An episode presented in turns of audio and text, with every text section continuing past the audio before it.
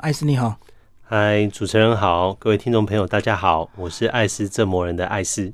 那艾斯先自我介绍一下。其实我之前呢也是这职业军人退伍，那我也做过广播电台的主持，嗯，呃，新闻主持啊，也去当过记者，嗯。但是后来我离开了这个行业的时候，我就去做业务，嗯，金融业务，那发现。做的很好，我就想要自己出来创业，因为可以创造更多的东西。那慢慢慢慢，我就走上了行销这条路。嗯嗯，呃，主要是因为二零一九年的时候，有人来找我，嗯，要要我来去经营一个网红培训基地。嗯，那时候就兜了很多的这个资源，发现这是行销这个领域很有趣，而且我可以创造，因为这个时代的趋势嘛，就是做自媒体。嗯嗯。那我可以创造很多人他更有价值的生命，所以我就决定，哎，自己投身进来做这个领域。那找到市场上，呃，比较少人在做的就是培育这一块，嗯，培育知识型的 KOL，所以就，呃，今年呢，这公司我就成立了。哦，对，早期的这些网红或布洛克好像都是要土法炼钢，自己熬出来的，对不对？对，好像没有一个这个学校教你怎么当网红。没错，没错。嗯，那现在有很多。有名的这些布洛克啊，或是网红，也都是他差不多冒出头了以后，这种有行销公司去找他跟他签约。嗯，可是你从零开始培育到一这件事情，很少人在做。那即使有做，可能成效也不是很好。哦，如果你红了，会有现成的行销跟你合作。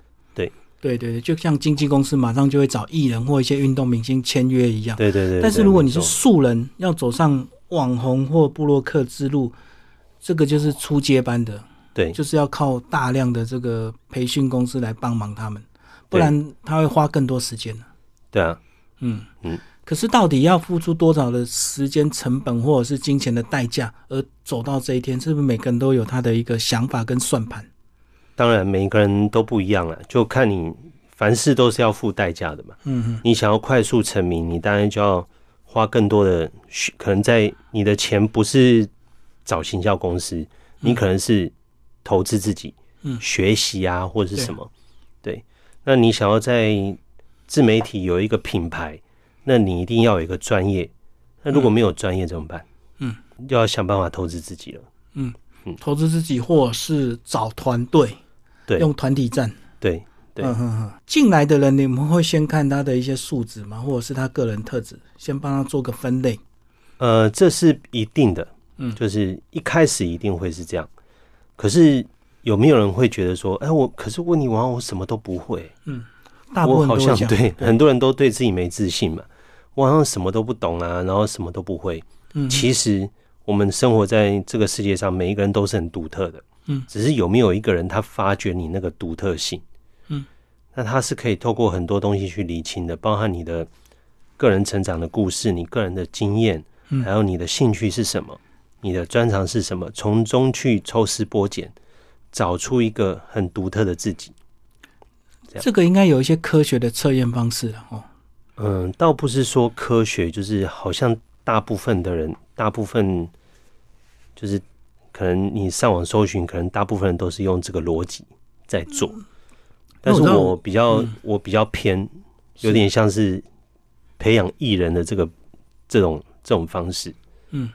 我记得我们以前学生时代都会去做一些性向测验或者是一些职场训练嘛。哦，对，测验呐，然后就是知道让你知道了解自己的个性，你未来可能适合什么样的一个工作。对，所以你们没有做这样的一个基本的一个测试吗？老师纯粹是靠经验访谈，然后就可以帮他评估。靠靠经验。嗯，我我我想问一下，哎，金明哥，你觉得这些测试有效吗？其实就是看你相信它就有效，你 不相信它就没效。其实就跟算命一样，对算命说你会成功，你就认定你会成功，最后你当然就成功，因为你一直相信你会成功，对不对？对对对对，嗯对。不过我们在经验上也是，可能一开始你的设定是要往某一条路走，但有没有可能走一走反而不是意外？真的？对啊，就像我们人生啊，我们人生也是这样。可能我们大学，像我大学。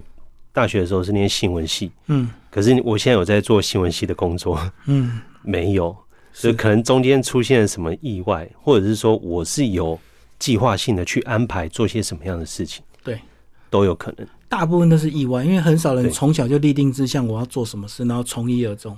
没错。那，通常的意外，我们就看到很多新闻事件，某一个人因为一句话，或者是突然唱了一段歌，嗯，他就爆红，这样类似这样的例子很多。对对，可是这种例子，其实最后回头还是要回高回归到自己本身的实力，对不对？嗯，某种程度来讲是的，因为一个新闻没有办法保护你一辈子啊。对，像你刚才讲，那都是爆红嘛，对，但是你回红了之后，回归到你这个人物的设定，你在大众的面前是一个呈现什么样的状态？像之前有一个有一个这个，哎、这名字有一点我有点忘记，就是在台风的时候，哦，我记者采访他冲，浪哥，是是冲浪哥吗？对，他说台风天要干嘛嘛？对对，嗯，对对对，他就突然爆红了，但是之后呢，哎、而且还安排他上了节目了，但是现在有谁会知道他？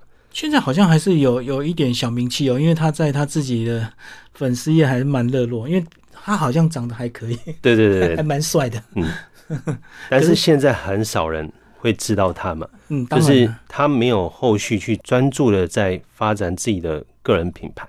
嗯嗯嗯，嗯，虽然有自己的粉砖，那粉砖在过去他就是随便做就很多流量嘛，对对对，所以到现在为止，它可以维持在一个基准。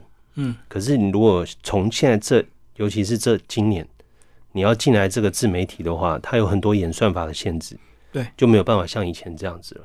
嗯，那我们就要回归到我们自己的身上。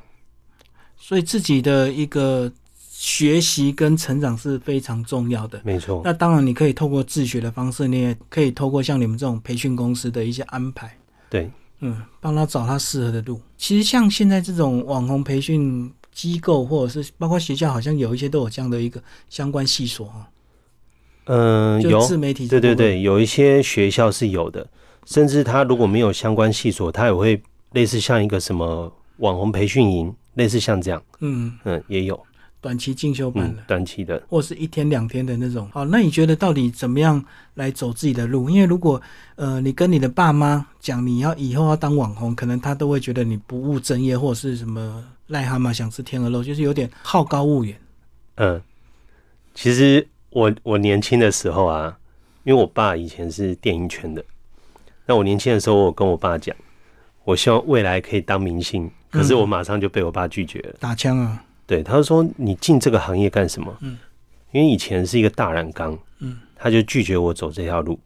那现在可能，如果假设现在高中生说，哎、我未来想要当一个网红，也许会有爸妈不认同，可是也有，因为现在这个时代不一样了，对，也许会得到父母的支持。嗯，对，现在比例是有不一样，以前可能十个都十个骂你神经病，现在可能一两个父母会有远远见，或者是他会尊重小孩个人发展，对啊。会，去支持你。嗯，因为最近有一个指标性的人物嘛，就是这应该大家都认识，嗯。叫钟明轩。他他就是从小立志想要当唱歌的艺人，嗯，后来他就在自己网络上就唱了一首歌，可是那首歌破音，嗯。没有想到反而招来很多的这个关注，耻笑跟谩骂。嗯，诶可是他这样慢慢一路走来，现在红了，很多年轻人都认识他。现在反而很多人学他，对，而且你知道当初，嗯。当初他在网络上 po 这部片的时候，他妈妈是已经压力大到快要去自杀。嗯嗯嗯，嗯，可是现在呢不一样，现在变成国际美人，对，嗯嗯，嗯，现在大家都认识他，很多年轻的人都认识他，对啊，他非常年轻就很勇敢做自己，所以很多人会以他做表率。没错。其实，在自媒体的时代，我们就是要勇于做自己嘛。嗯嗯，你不用害怕别人去讲什么，因为从古至今，你只要有名气的人，你一定都会被别人，有人会认同你，但是也有人会讨厌你。嗯嗯嗯，啊，就像周杰伦、刘德华这些人也是一样，只要你做自己，走这条路一直走下去，慢慢的你会得到更多人认同，那你的关注点都在这些认同人你的身上，反而那些负面的你就不想去理会。好，那到底一开始要怎么找出自己的个人特质跟优势啊？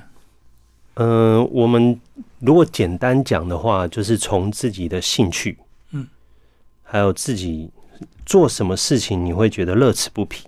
嗯，因为在自媒体上面，我们坚持这一点很重要。对，如果一件事情不是你喜欢做的，那你要一直去做它，你会觉得有压力。嗯，尤其是刚开始，如果你没有受到关注的时候，你会觉得这一切值得吗？就是你好像花了这个时间在这边，不知道在做什么事情。可是如果那件事情是你很有兴趣，你觉得做这件事情很开心的，嗯嗯嗯，那我们就可以从这方面来着手。但有人会问啊，那如果我没有怎么办？嗯，其实兴趣是培养来的。嗯，对，很多兴趣都是我们培养来的。那我们就会去看哦，有些什么兴趣是你愿意去尝试的？对，那很有可能你一开始一开始你可能兴趣是好唱歌，你在网络上唱歌，就唱唱唱没人理你。可是你发现你另外一条路是什么？创业。嗯嗯，那你可不可以再再回来讲创业这件事？都可以的。对。反正你唱歌没红嘛，搞不好做创业你就会红了。嗯，也许，嗯，你刚讲兴趣是培养，可是我我我觉得兴趣还有一个原因，可能是你曾经很喜欢做的事情，只是你忘记了。比如说你小时候很热爱的事情，那长大因为为了生活奔波所苦，你就忘记你小时候最想做、最享受的事情是什么。所以想想自己的小时候，搞不好你就会找出你的兴趣哦。对，这也有可能。嗯，其实找兴趣的方法很多。对，嗯。那是真正找不到的时候，我们就会去抽丝剥茧，就可能跟他做访谈啊，嗯嗯，了解他的过去啊，还有他的人生故事啊，或者是说他面对他觉得市场上目前现在很热门的有些事情，有没有是他愿意去做？嗯嗯，对，一定要找出兴趣，然后坚持很长一段时间，才有可能被关注。对，嗯对。可是现在大家耐心都不够，或者是说。呃呃，你的生活经济没有办法让你坚持到你红的那一天，或者是开始有收入的那一天，你就放弃了。这真的是没办法，因为中途放弃做任何事情都是这样，不是只有在自媒体或者是说 KOL 网红这个领域，一般的职业也是这样。对，做任何事都是这样。你创业，你没有坚持到最后，中途失败，那就是失败了。没错，没错，尤其是业务最明显了。不管你卖车、卖房、卖保险，如果你一开始一直被拒绝，你就放弃了，没有熬到最后，你这个大家都认同你，认定你是这个行业的专家，你可能就就是永远就失败了。对，就像我之前在做业务的时候也是啊，我头三年，因为真的不知道怎么去做业务，我以前的个性其实很内向，也很封闭。现在是。现在对对对，工作上还可以讲。为了工作，我会出来讲话啦，但是实际上个性还是很内向。嗯哼。所以刚开始我前面三年在做业务的时候，吃了很多的闷亏。是。可是我没有放弃啊，我还是继续坚持嘛。嗯。然后到最后，我真的是做的很好，我才自己出来创业。因为你感觉到成功的魅力。对对对，我觉得自己好像还可以做的更多，更上一层楼这样。是，嗯嗯嗯。那你觉得男女生的特质有没有不一样？有哦，这绝对有很大的不同。嗯，女生说真的，嗯，就是如果你的面貌姣好，很吃香，就很吃香。对啊，这没办法，市场上就是这样。嗯，对，女孩子天生面貌好就就会吃香。再就是说，女生讲话，同样我们讲犀利这件事情。嗯，女生说话犀利，跟男生说话犀利，女生的关注度就会比较高。嗯，因为这个感觉就是比较特别。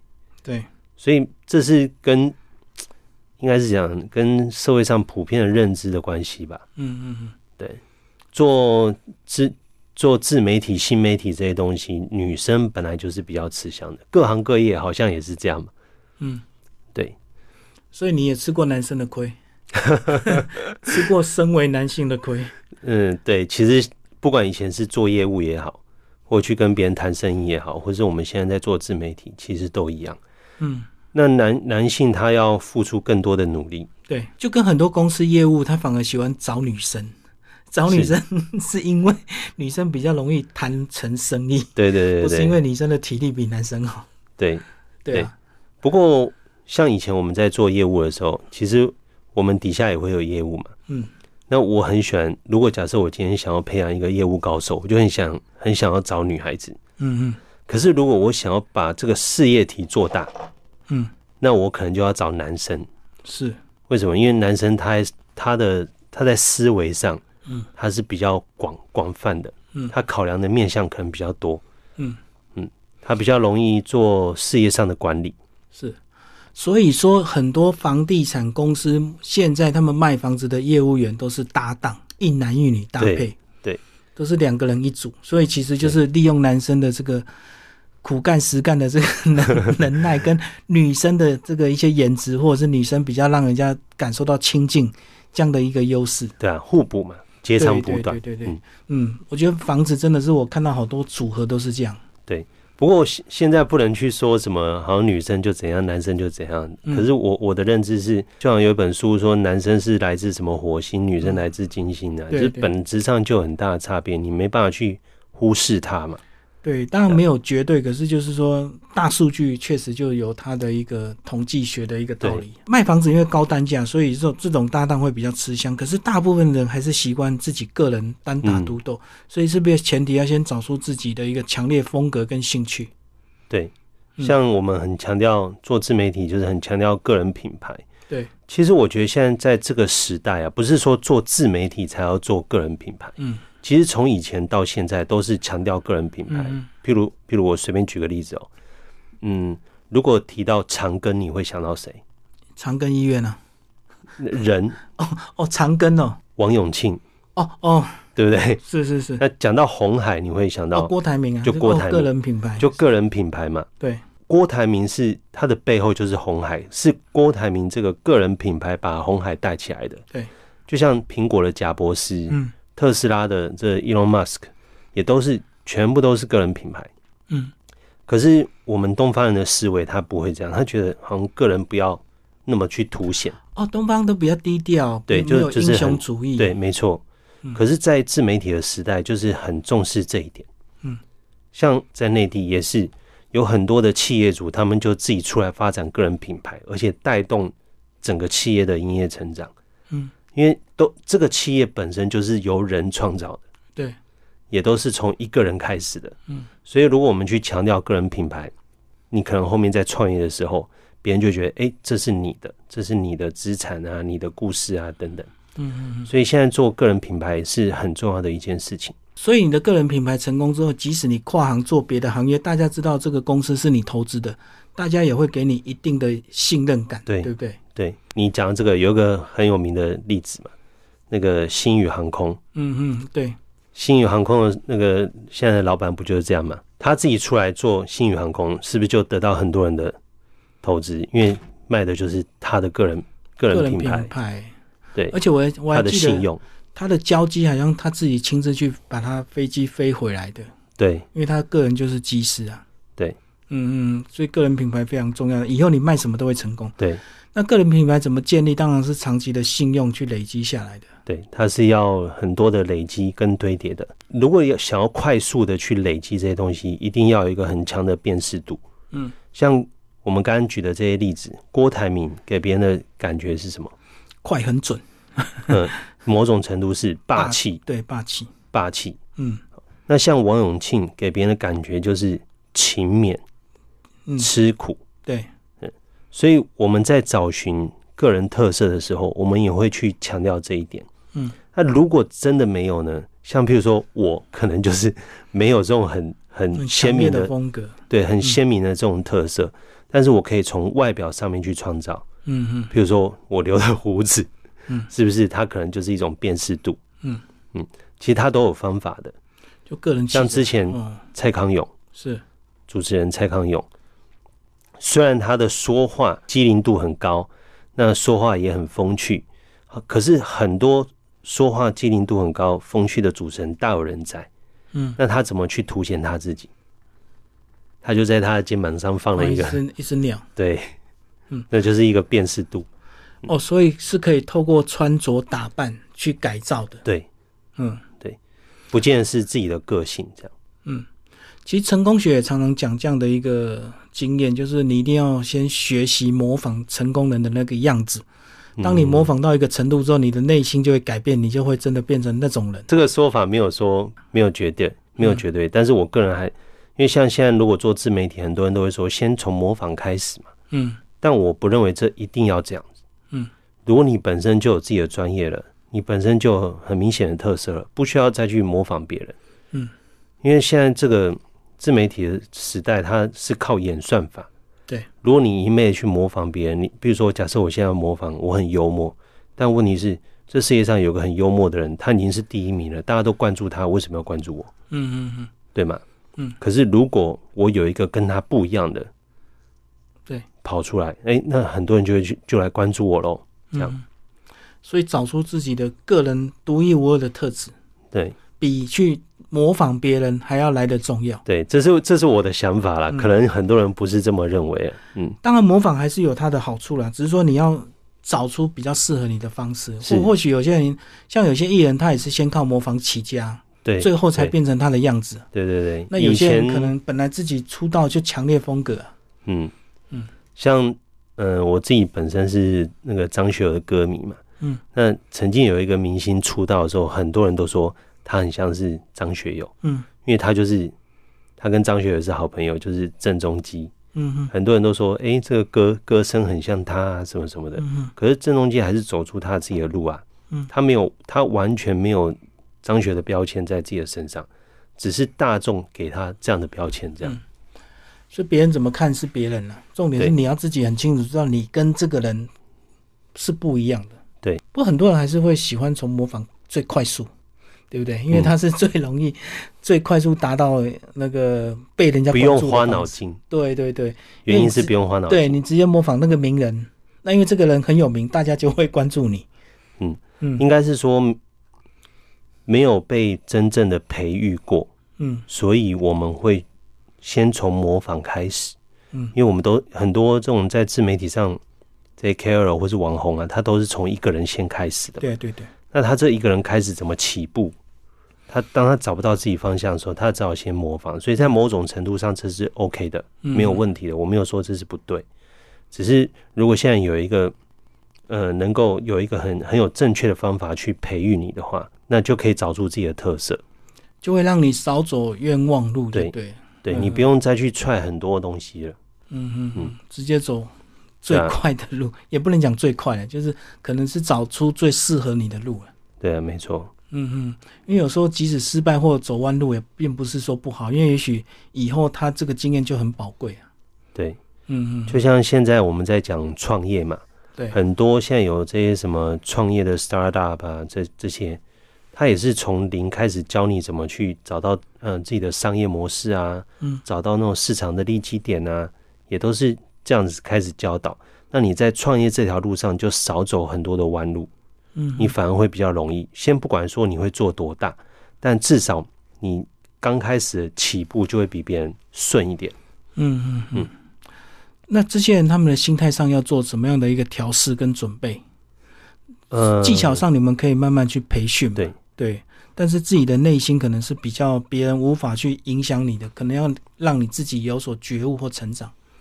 嗯，其实我们在做自媒体，或是你想要做网红、做 KOL，它某种程度跟创业者很像。嗯哼，就是你的内心要非常的强大，因为创业你有可能会经历过失败。对，可是网红跟 KOL，你会遭受很多的负面的批评，因为现在。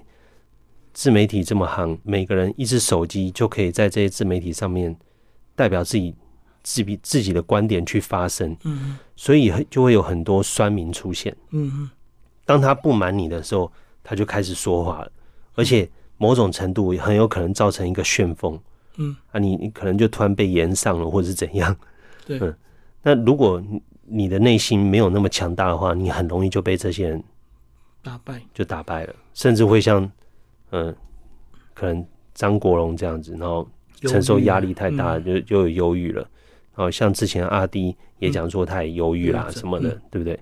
都都是因为做这个就是会有很大的压力，你有舆论的压力，嗯，你也会害怕自己做不好的压力，都有。可是你要很坚持，你的内心要够成熟。可是这个很难去锻炼，它必须靠你的经历，经历。嗯，经就是 打击越多，你就越坚强。那我们自己的我的角色就很像是一个教练这样。嗯在这个过程里面，我可能就是他的心理智商师，有没有？当他遇到这些问题的时候，哦，好，来跟我聊一聊啊，也许他会不一样。嗯嗯，想法会有改变。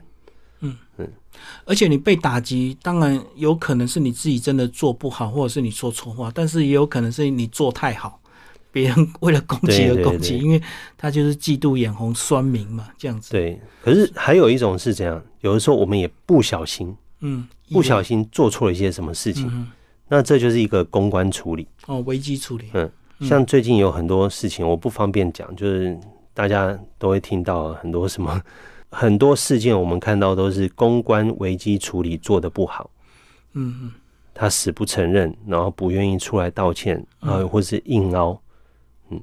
然后就越来越严重。对，对嗯嗯，其实我们在，比如说我们在培育这个过程，我们一定是会把这方面的能力都会去培养。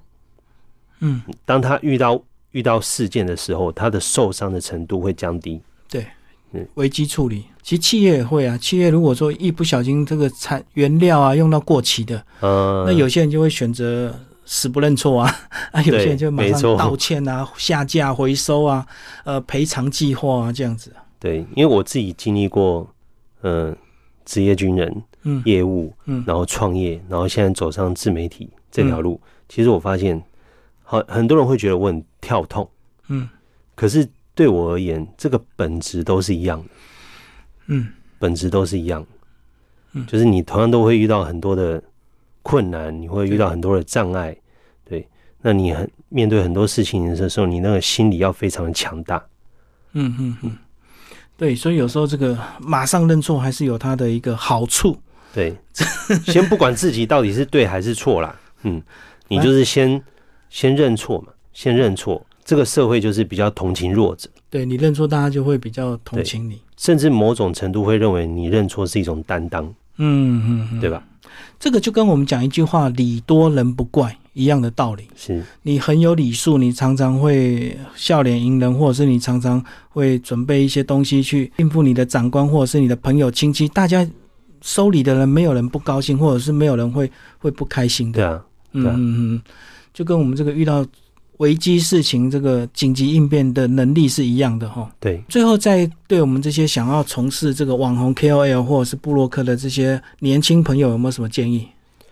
呃，如果说要给一些建议的话，毕竟我也不是什么很有名的人或者是什么样的大师，但是我就纯粹是分享一些自己的想法，那大家来参考一下。嗯就是我们去经营自己的自媒体，要成为一个 KOL，很多时候不是说你现在要做什么，你想的是未来，嗯嗯。就是你做了这件事情，你想要去影响多少人，而不是为了去赚钱。这赚钱是必一定的啦，嗯，但是你的当做前面。对你的主轴一定是你做了这件事情，想要去改变多少人，影响多少人，嗯，你才有办法长久。嗯，当你影响一群人的时候，你会为这群人不断的去努力，嗯然后甚至去让自己呃更专业，或是变得更强大。嗯，这一开始你就要先想好的，而不是为了做而做。嗯，对一定我们包含创业一样嘛，你一定是为了一个信念，你才要去创业。嗯，那像有人做业务，他也是为了一个信念，可能这个信念很小，只是为了让家人的生活过得更好。嗯所以当你遇到挫折的时候，你的信念是为了让自己的家人过得更好，所以你会去接受这样的挫折，但你也会很努力的去克服它。嗯嗯那在自媒体这条路也是，你一定先确，一定是先确立好你做这件事情的目的是什么，嗯嗯，这很重要。就是顺序很重要。某种程度叫为谁而战，为何而战。嗯对我发现很多人之所以就是做了一半，然后就没再做，是因为他一开始就不知道他到底做这件事情是为了什么。嗯，其实就跟很多网红他们开团呐、然后有些人会真的去试用到这个产品很棒，他的嗯体验很棒，他才愿意开团。啊，有些人可能因为利润很高，他就开团。对就跟那东西如果是不好，其实到最后受伤的是他自己，没错，因为粉丝也会这个回应的。对，因为这讲到另外一个层面，就是爱惜自己。嗯当你在做个人品牌的时候，其实就像在创业一样，嗯、品牌的信任度、名誉是很重要的，所以我们一定要一对，一定是要爱惜自己的羽毛。而且我做任何事情都跟我前面讲的那个我为什么而做这件事情很重要。嗯嗯啊就像有一本书叫《Start with Why》，嗯很多事情都是从那个为什么开始的。嗯嗯，那那个为什么就是一个原动力。是。对所以白话一点就是保持初心啊，哈。哎、对，也是这样。对对对，嗯所以不能够把利润或者是这个呃你个人想赚多少钱放在第一，这样子你可能还没到那个程度，你就已经这个受伤累累。对，那如果说要给大家有什么建议，我我我认为就这一点是非常重要的。嗯嗯嗯，好，谢谢我们的爱史为大家介绍这个哦网红自媒体之路，谢谢。好，谢谢金明哥，谢谢各位听众。